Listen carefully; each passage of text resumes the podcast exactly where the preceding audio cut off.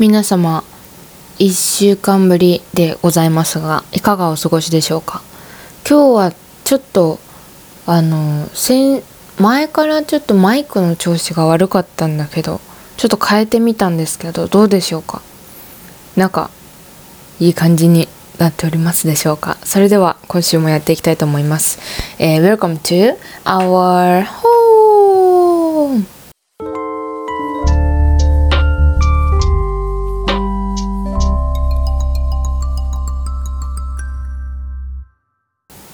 よいしょ。えー、ということで、第72回身内ラジオ、えー、聞いた時からあなたも私たちの身内にしてしまうをテーマにした身内ラジオ始まりましたけれども、えっ、と、先週ね、あの、本当に同じ状況だった人も多かったと思うんだけど、本当低気圧が本当にきつすぎて、もうずっと寝込んでいたんですよね。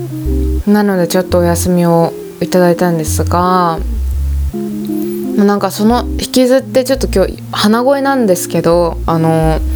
そうなんかなんだろうねこの季節の変わり目なんかやけに毎年そんなに感じないんだけど今年はなんかすごく体に出てでね私最近ジムに通いだしたって話したっけ？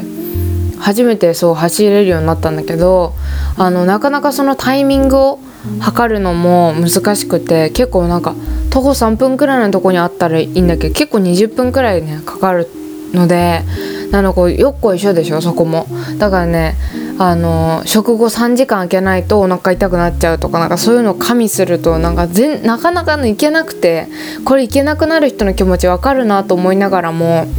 まあじゃあ行きたいなと思いながらなかなかね今行けないでいるんですけどなのでねちょっとジムに通ってサウナも行かなきゃなと思い思う思っていますっていう日々なんですがなんか最近ね YouTube で面白い動画を見つけましてそれを今日みんなに紹介したいんだけどあの私「防具ジャパンっていう「防具っていう雑誌あるじゃんそれの日本のえっと、防具ジャパンが運営してる YouTube チャンネルが、えー、あるんですがそれを結構たまに見るんですよね。でなんか結構見るジャンルとしてはこう海外のあの女優さんとかの、えー、72の質問に答えるっていうやつが一番ベーシックなやつなんだけど有名なやつでそれが日本の字幕がついてるやつを実際に海外の例えばテイラー・スウィフトとかあと一番豪邸が面白いのだと DJ の Z とかすんごい豪邸に招かれる疑似体験ができるみたいな。で好きな言葉とか映画とかなんかそういう結構今まであの素朴すぎて聞かれなかったような質問をすごく有名な人がボンボンボンボンテンポよく答えてくれるのがすごい面白くて。でよく見るんですが最近は日本の女優さん川口春奈さんだったりとかえー、っといろんな人の工藤静香さんだったりとか堀田茜さんだったりとかこういろんな人のカバンの中身日本のやつはカバンの中身を紹介するやつがすごい多くてあのとかメイクのあの使ってるものとかそういうのをすごく細かく紹介してくれてでそれ女優さんだけじゃなくてモデルさんだったりとかあと最近面白いなと思ったアナスイさん。がニューヨークの自宅と宝物コレクションを公開とかっていうのがあってで私が一番それでみんなに紹介したい、えー、動画が「好きな言葉は5歳から75歳の男女の答えとは?」っていう、えー、これも、あのー、5歳から75歳の70人に聞くいろんなことをポンポンテンポよく聞くっていうシリーズがあるんだけどそれのこと好きな言葉のシリーズのものでなんかこれがねすっごい面白くて例えば5歳の子から始まるんですけど5歳の子は「大好き」「ママ」とかなんかそういう感じで1歳ずつ上がっていくのね1人ずつなんだけどでその年齢によっての、まあ、人柄とかももちろんあると思うんだけどその言葉の何を大切にこうしてるのかみたいなのがねよく見えてで思えば16歳の子がね急に英語の「I've not failed I've just found えっ、となんだこれ。えっ、と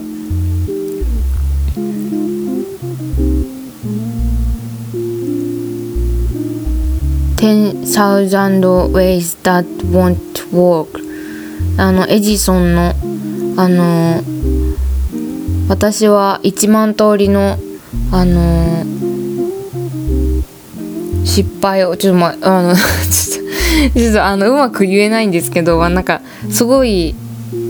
すごいんですよとにかく。なんかそういうえこんな言葉があったんだっていうことをなんか教えてくれたりするのだけでも面白いんだけど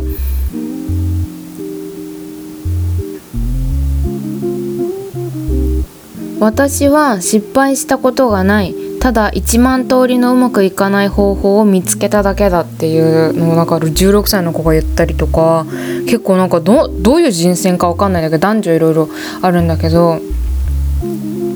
すごい人柄とかが出てて面白くて。で私が一番すごい面白いなと思ったのが21歳の私と同い年の子が言ってた「The universe always falls in love with a stubborn heart」これがなんかねどういう意味かっていうと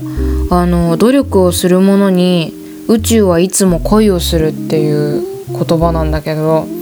まあなんか一瞬ピンとこない感じのなんだけどよく聞き返すとすごく素敵な言葉だなと思ってあのー、なんだろうな努力するものは報わ努力は報われるとかさあのそういう努力系の言葉っていっぱいあるけど宇宙はいつも恋をするってなんかすごい映画みたいじゃない？すごいなんかなんて言うんだろう。素敵な言葉を持ってるなと思って私はなんかこの21歳の同い年の子がこんな素敵な言葉をあの持ってるんだ知っててそれで自分の好きな言葉として心に持ってるんだっていうのがなんかすごい感動しちゃって。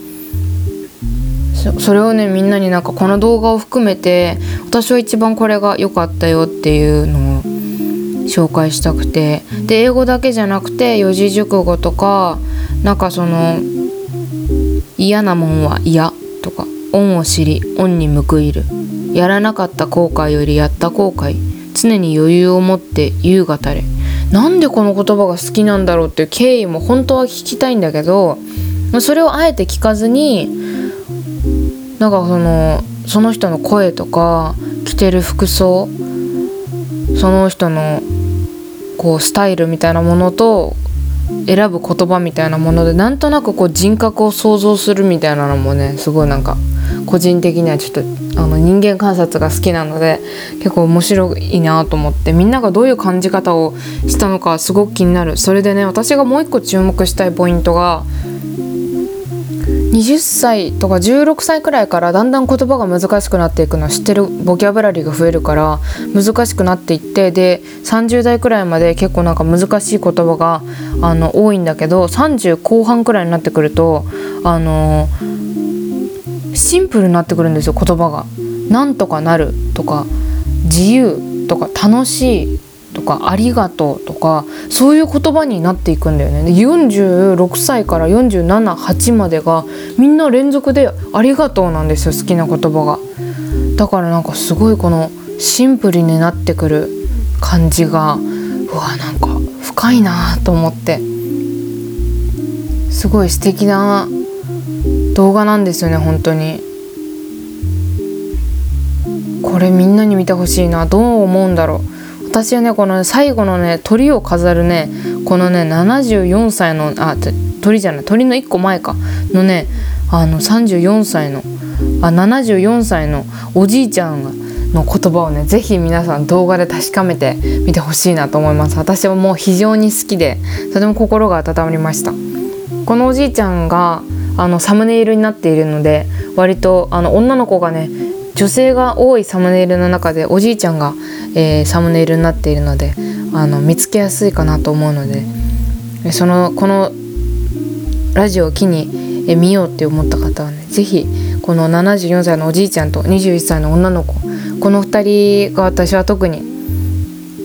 気になったのであのぜひ見てみてほしいなと思います。これちょっとあの本当に最近面白かったですね。あとですね今週1週間ちょっと紹介したいものがありましてあの最近映画を全く見てなくてですね。それなんでかっていうと私今まで本当に「ワンピースとかさそうアニメばっかりずっと見ててでもちろん今期もねこの秋からえ10月からスタートするんですがアニメが。そのドラマと一緒の周期でねアニメっていうのもワンクールずつスタートしていくんですがまあもう本当に今期はねとんでもないくらい熱いアニメが熱いと言われていてあの、まあ、うるせえやつらのリバイバルだなんかもう一回新たにアニメ化されたものだったりとかそう往年の作品がもう一回アニメでやるとか「えー、ブリーチ」だったりとか「えー、っと僕のヒルアカデミア」とか人気作品の、えー、新しい新章がスタートするっていうところも熱いんですが私が一番注目したいところは、えー、今まであの全巻漫画を読んで大好きな「ジャンプ」で連載中の、えー、チェーンソーマンのアニメが新しく始まったということであのそれが本当に楽しみでね。あのでそれよりもチェーンソーマンがもちろんその制作人とかその関わってるマッパっていうあのアニメ会社が作ってるんですがこれ呪術今話題の「呪術廻戦」とかあ結構本当に作画がすごくて CG のアニメとかも今多い中で戦闘シーンとかをあえてこう絵でやってるっていうところがあの本当にかっこよくてあの物語は結構バイオレンスなんだけどあのキャラクターとかもね本当に愛おしいのでねあんまり感情移入しない方がいいんですけどあのチェーンソーマンがねやっぱり今回のやっぱ昨年くらいからずっとアニメが決まってからもうアニメ化される時期がいつなのかっていうのをずっと公表されてなかったのでやっと今年中いつなのかっていうのでやっともうギリギリ9月くらいに「チェーンソーマン」10月にアニメ始まりますって言ってやっと待望のもう開始だったので本当に待ちに待ったっていう感じで。で「スパイファミリーの」え2クール目も始まりまして「スパイファミリーも漫画読んでるのでねあのやっと私のここ大好きなショーが始まるということでもうあのバンプ・オブ・チキンの主題歌もすごく良くてあのねこのオープニングがねあのこうある視点から描かれているんじゃないかっていう考察ももうぜひ見て確かめてみてほしいなと思ってですねで私がそれよりもですよ「チェーンソーマン」とか「スパファミリー」とか今すごい話題になってるアニメよりも一番楽しみにしていたのが「ゴールデンカムイ」です。ゴールデンカムイのシーズン4がいよいよスタートしたわけですが、えー、前にこのラジオでも紹介したと思うんだけどもう一度簡単にあらすじを説明すると、えー、時代はですね日露戦争後の北海道が舞台になります。でまだアイヌ文化も残っていてで日露戦争が終わった後の、えー、兵士たちが、えーと近海を北海道に眠る近海を探し求めてあのバトルするというようなあのアドベンチャーものというかなんかそういう感じのあジャンルになるのかなものなんですが、まあ、これ簡単本当に簡単にこの3つの要素日露戦争後と、えー、北海道のアイヌというのと、えー、近海サバイバルっていうのを3つだけかいつまんだあらすじはこれなんだけどあのいくつか4つくらいのその近海を争う団体があるんですがあのそれが主人公のですね杉本佐一というあの不死身の杉本という異名を持って戦争を生き抜いた男と、えー、山の中でアシリパというアイヌの女の子2人がタッグを組んでその近海の目当てになるあの囚人の暗号を解くために冒険するんですがその一派とあのすっごい面白い設定があって新選組のあの土方歳三がもしこの時代も生きていたらっていう設定があるんですよね。そこがまず漫画っぽくてまず面白いじゃないですか。そのあの土方がもし生きていたらっていうところを軸にした一派とでその政府側のあのこう軍隊の団があるんですよ。その12345数で軍隊がある。その第7師団っていう、えー、その団団を仕切ってるこの鶴見中佐っていう人がいるんですけどその鶴見が率いるその第7師団のあの軍軍隊と、まあ、大きく3つに分かれているんですがその3組がこう近海バトルをね繰り広げるんですけどそのどっちがどっちにこう旅の道中でねこの中身がちょっとメンバーが入れ替わったり時には手を組んだり、まあ、戦ったりっていうこの面白いしでなもう一個面白いところがあって私すごく北海道に行きたくなりました。なんでかっていうとあのアイヌの文化とかもう徹底的にあの研究されてるんですね。この原作者の方があの北海道の出身ででアイヌの文化だったりそいろんな資料とか現地の声とかをもう集めに集めまくってもう知識の塊みたいなあの漫画なんですよ。でその当時使われていた道具だったり、え食べ物だったりこれ食べ物グルメ漫画でもあるんですよもう言っちゃえば。そのリスのなんかリスとかクマとかなんかそういうとかタヌキとかそういうなんていうんだ狩りをしてやっぱ生きていかないといけないからその殺してもう全部をこう余すことなく食べ尽くすためにはどうするのかみたいなのとかもすごい面白くて。でもう食べたことないものばっかりじゃん。例えばリスの脳みそとかそのままジュルって食べるんですけど。えなんかそういうのとかどういう味なんだろうって気になったり。なんかそういうグルメ漫画みたいな要素もあってキャラクターもとんでもなく愛らしくてこれはね本当に毎週毎週本当に本当に楽しみにして待っている作品です。声優さんも本当に豪華で今回から新しくあの菊田さんっていうあの軍隊の人が出てくる第7師団の人が出てくるんですけどその声優さんがあのずっと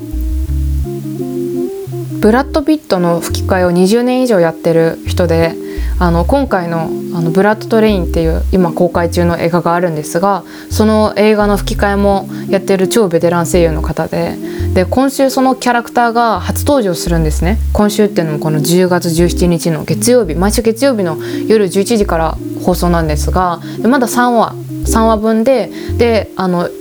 シーズン1から3まではいろんなサブスクで見れるんだけど4の新しいやつだけアマプラ独占なんですよ。なのでアマプラでしか今やってるのは見れないんだけどあのぜひ見てみてほしいんだけどその菊田さんっていうあのキャラクターがすごい人気なんですよね。そのすごい強いしかっこいいしもうすごいしかも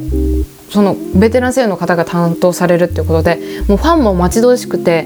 もう、ね、ファンの中にはそう菊田さんが大好きすぎて問題集を菊田さんのあのキャラクター性を復習するための問題集を作ったりとかあのアップルパイを焼いてる人もいました。あのその筋肉の形をかたどってですねその割れてる筋肉みたいな感じにアップルパイを作ってあの焼き上げてる人もいたくらいまあ、本当に人気のキャラクターでこのファンがね熱いんですよ。やっぱいろんなアニメを通ってきたんだろうなっていう熟練のアニオタがこう集結している感じゴールデンカムイに。そうなんかすごくファンのあの質が良くてですねあのすごいあのファンが作った二次創作のこうアニメとかこう現実をパロディにしたこうキャラクターたちの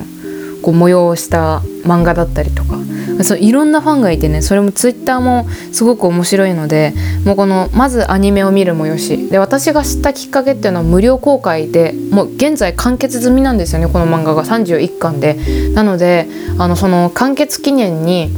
全巻無料公開されたんですよ。1週間だけ。それを必死に読んで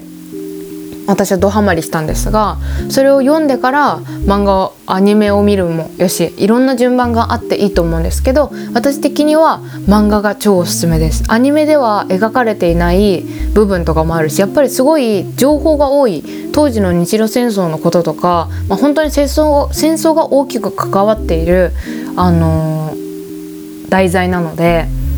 兵士たちが日露戦争後とか日日露戦争の中さなかどんな状況で戦い抜いて今生きているのかとかそういうバックバックグラウンドみたいなものも大きく関わってくるのでなのであの、そういうのも含めてやっぱすごく字が多いんですよね。その読み込む要素もあるのでやっぱり漫画が細かいそのユーモユーモアがすごいふんだんに詰まってるんですがその面白さとかももちろんアニメでも伝わるんだけどもっと細部を見るにあたってはやっぱり漫画で自分のペースでじっくり読み進めるのがいいんじゃないかなというふうに思っていて。で私もですねもう本当にお金に余裕があればゴールデンカムイをぜひお家にお迎えしていつでも読みたいなっていうのが本当に私の夢です今の。なのでねちょっと1冊がねかなり太いのであの普通漫画って400円くらいでジャンプとか買えると思う。ヤングジャンプなんですけどあの買えると思うんだけどあのー、あれなんですよ。ちょっと1冊700800円くらいするんですよね。なのでちょっとなかなか手が出なくて。31巻なのでね。なので、あんまりあの本誌はまだ変えていないんですがこのゴールデンカムイがね週一の楽しみだよってことをみんなにねすごい話したくてはいお話しさせてもらいました。ほんでねあの今週私の時間をあの全て奪っていったものがもう一つあってですねあのまあそれちょっと言い方悪いんだけどちょっとこれ私もびっくりして自分自身で。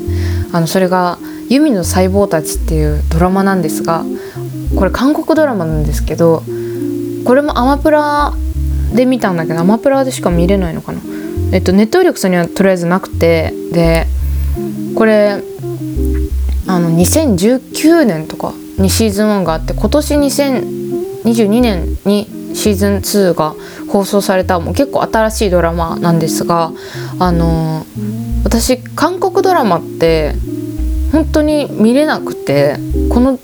ラジオで言ったことはあるか分かんないんだけど例えばすごいイテウォンクラスのさあの日本版の「六本木クラス」っていうのがで前まであの放送されててすごい日本でも流行ったりとか「愛の不時着」だったりとか、えー、なんだ結構いろんな韓国ドラマ流行ったと思うんですが私あの全部1話見たんですよちゃんと。で見たんだけど全部見切れなくってその1話がさしっかり長いじゃん。あのー韓国ドラマってなのでそれがねなんかこう長いのがちょっと耐えられなくって全然見進めるっていうことができなかったんだけどなんかふとした表紙に何かで見たんですよね「そのユミの細胞たち」っていうドラマを。でこのドラマって他のドラマと一線を介してるところがあってアニメーションかけるドラマっていう面白い作り方なんですよね。でなんかねあの韓国のアニメーションって CG っぽくツルツルしたこうキャラクターたちが可愛く動くみたいな感じでで子供向けのアニメでもあの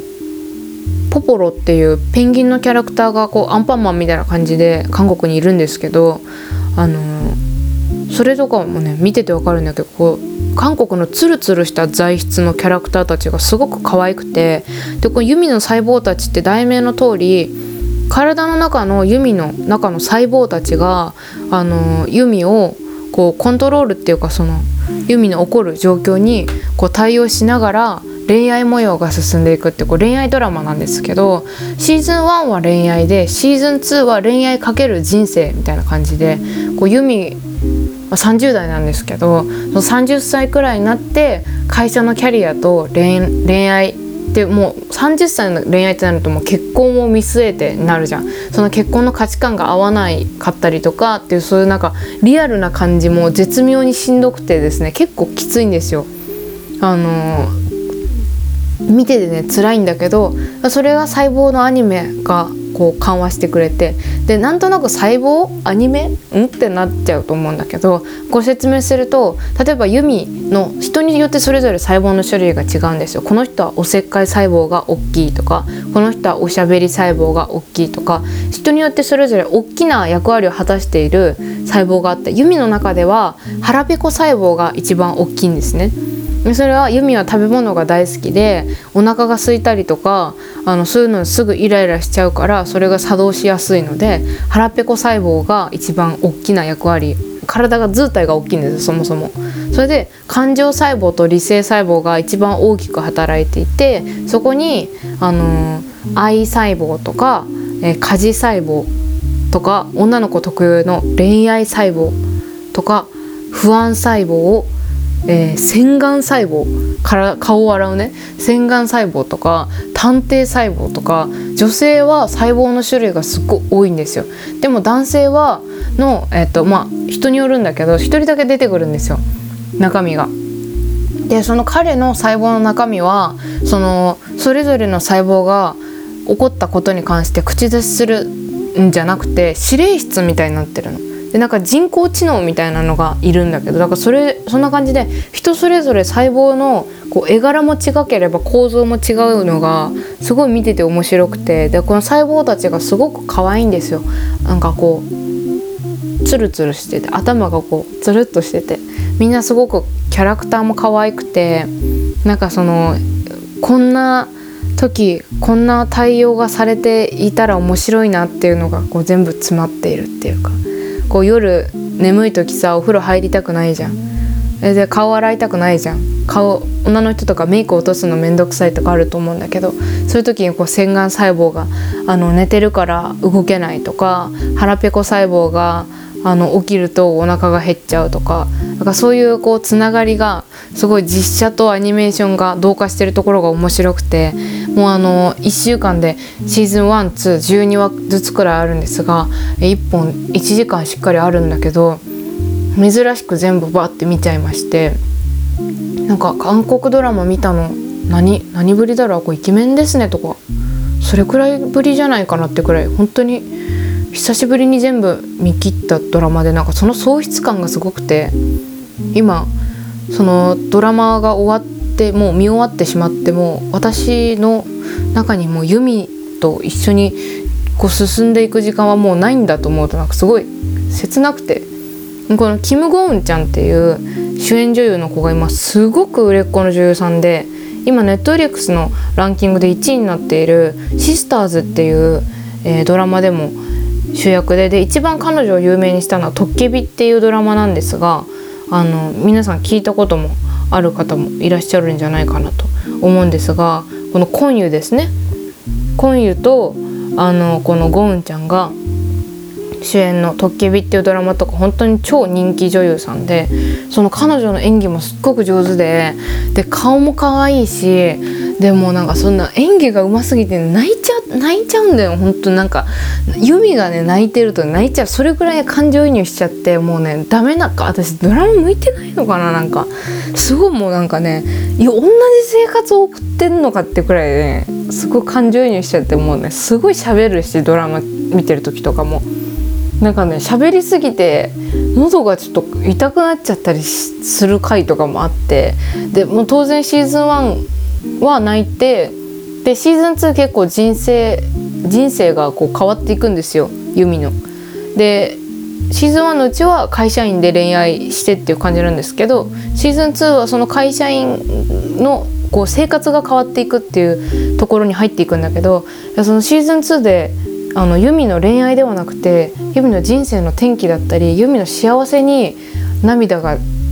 流れた時私が涙を流した時にあもうこのドラマを私はもうすごくもう沼に入っているんだなっていうふうに感じましたし同時にあのちょっと自分が心配になりました。あのこんなに感情移入してしまってちょっと大丈夫のがちょっと怖いよね普通に。引くよね。そうだよね。私も引きました自分に。でもあの本当に挿入歌とかもすごく良くてですね。あの私が常々あの紹介している NCT というグループのですねドヨンくんという子がいるんですけど彼があの OST って呼ばれるこうドラマの挿入歌をね歌ってるんだけどその「ライカスターって曲なんだけどその曲もうめっちゃ良くてもうもうイントロが流れるだけでもう来たみたいなもう幸せ確定演出みたいな曲なんですよ本当に。もうこの曲が流れたということはもうこのあと幸せな展開が来るみたいな感じで「来た!」っていう感じなんですけどなので本当にねあの曲も良くてその曲をですねあの電車に乗ってる時とかで聞くんですよ。そうするとなんか えなんか私もドラマの中にいるのでは？みたいな感じになっててちょっとなんか直した方がいいなこれこのなんか喋っててさなんだろうなんかこうオタクオタクなんかこうブブホブホしちゃうブヒブヒっていうかなんかこうすごいなんか興奮しちゃうんですよね喋ってて好きなものに関して。それっていいことなんだけどさでもこうどこにでもひけらかしていいわけじゃないじゃん。だからちょっとこうちゃんと抑えないといけないなって思うんだけどあのねちょっと出ちゃうんですよね何に関しても。なんでだろうねちょっと私1個にした方がいいと思う。もう無理だけどさ。でもなんか好きなものをこう話す時につい誰彼構わずこうなんかうおーってなっちゃうんですよね。こう、うん、なっちゃうんですよね。そうどうにかした方がいい。最近すごい悩んでますそれに。なんかすごい興奮して外でもなんかこう見ててニヤニヤしたりとかなんかちょっと普通になんか人目を気にせずやっちゃうんですよ。なんか笑ったりとかそう喋ったりとかなんか「おお」とか言ったりとかなんか「おブホー」とか言ったりしちゃうんです。ちょっとやめた方がいいよね。本当にもうさ大人なのに。ああっていう私の最近の悩みですが。え皆さんはあのなんか あの入り込んじゃった時の癖とかありますか？あの結構ちょっと私は最近これ改めて見つめ直してみて思ったんですが家だけにした方がいいな。こう家じゃないところでもしないようにちゃんとできてるかな抑えられてるかなっていうところが不安なのでえもし私が抑えられてないなって思ったらもうこれラジオにしてる時点でもう抑えられてないんですけどもみんなにもうみんなに教えなきゃ教えたいっていう気持ちでやってるのであのもう手遅れなんですが、えー、皆さんもねあのちょっと見かけたら教えてくださいね。私がもう大変なことになってるぞっていうのを見かけたら教えてあげてください。それではまた来週も、えー、この時間にお会いしましょう。お相手は工藤和子でした。バイバーイ。